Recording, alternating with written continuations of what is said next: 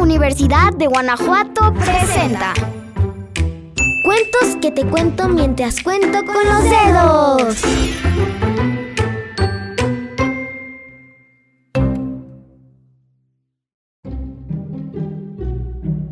¡Ey! ¡Qué bueno que llegaste! Bienvenido de nuevo al mundo de la imaginación. ¿Te ha pasado que subiendo las escaleras de tu casa rumbo al baño, sientes miedo? ¿O ya acostada o acostado, de pronto sientes que hay alguien debajo de la cama? El miedo es algo que nos eriza los brazos, pero también es una reacción que nos pone bien alertas. Fíjate cómo controló el suyo una niña que cuando despertó estaba al lado de un monstruo.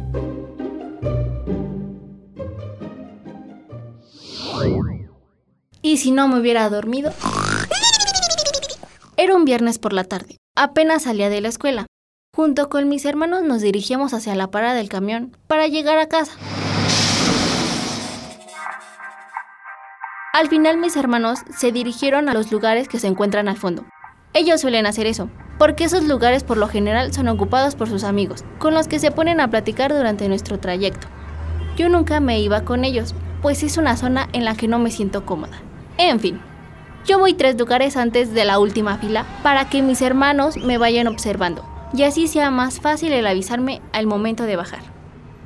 Cuando iba en el camión, observaba por la ventana a todas las personas y animales que caminaban por la calle y todo por donde circulaba el camión.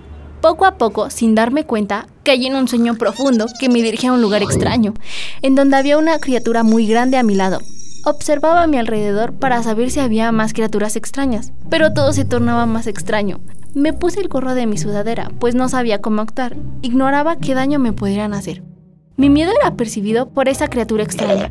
De pronto, la criatura extraña se dirige hacia mí. Me pregunta que si me sentía bien. Al escuchar esto, salté de miedo sin dejar de ver por la ventana, respondiendo, sí, no se preocupe, e-, estoy muy bien.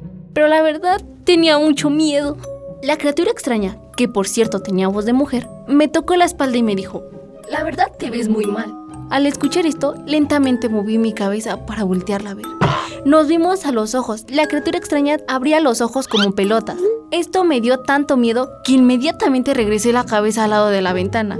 Luego de eso, se acercó a mi oído y me dijo, no te preocupes, este no es un lugar extraño. Te voy a ayudar y te diré qué hacer. Primero, por ningún motivo te vayas a bajar del camión. Realiza tu recorrido con normalidad. Al llegar a tu destino te sentirás más tranquila, ya verás. Segundo, y muy importante, no te vuelvas a quedar dormida. ¿Por qué me dice todo esto? ¿Acaso no estoy soñando? Ella respondió, no, esto no es un sueño, esto es real. Yo un poco más asustada que en un inicio y abriendo los ojos como platos pensé, ¿y entonces en dónde estoy? Como si leyera mi mente me contestó que estaba en una parte del universo. La criatura me observaba, sabía que tenía miedo, comenzó a darme mucho calor y antes de que me pudiera quitar el gorro de la sudadera me dijo, cálmate, mientras tengas el gorro puesto y el rostro cubierto, no te va a pasar nada. Asistí con la cabeza. Respiro profundo para tratar de alejarme un poco y seguir viendo por la ventana. Era una vista increíble, se veían grandes edificios o eso creo, pues estos tenían formas muy extrañas y estaban llenos de luces. Había lo que parecían ser árboles, pues estos tenían formas de paletas gigantes. Al parecer a estas criaturas les gustaban mucho las luces de colores, pues de estos árboles también salían luces y muchas cosas más, que no alcanzaba a diferenciar, pues con tanta luz provocaba que me dolieran los ojos. De pronto sentí que algo golpeaba mi hombro varias veces. Cada vez me sacudía más. Pensé que era un terremoto. Abrí los ojos y volteé para atrás, pues me acordé de ese par de monstruos que se hacían llamar hermanos. No los vi por ningún lado, así que le pregunté a la criatura extraña, que por cierto no era una criatura extraña, era una señora que se dio cuenta que yo me encontraba sola en el camión. Me llevó con el conductor de la unidad. Ya conocía al señor, porque siempre tomaba ese camión a mi casa. Me dijo, no te preocupes, tu papá ya te va a andar buscando. Sujétate bien, que te voy a llevar a tu casa antes de que se preocupe más.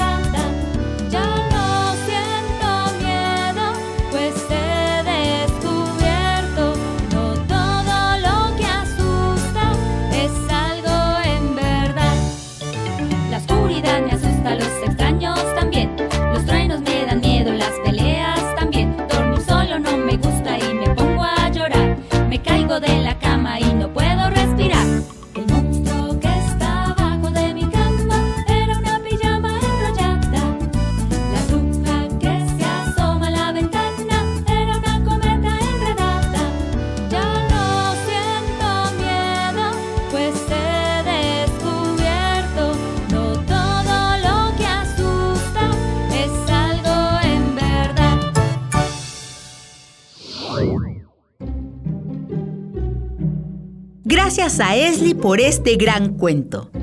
No lo olvides, el miedo es como nuestro sentido arácnido y debemos aprender a controlarlo, porque si lo tenemos como aliado, podemos lograr ser más veloces, audaces y fuertes.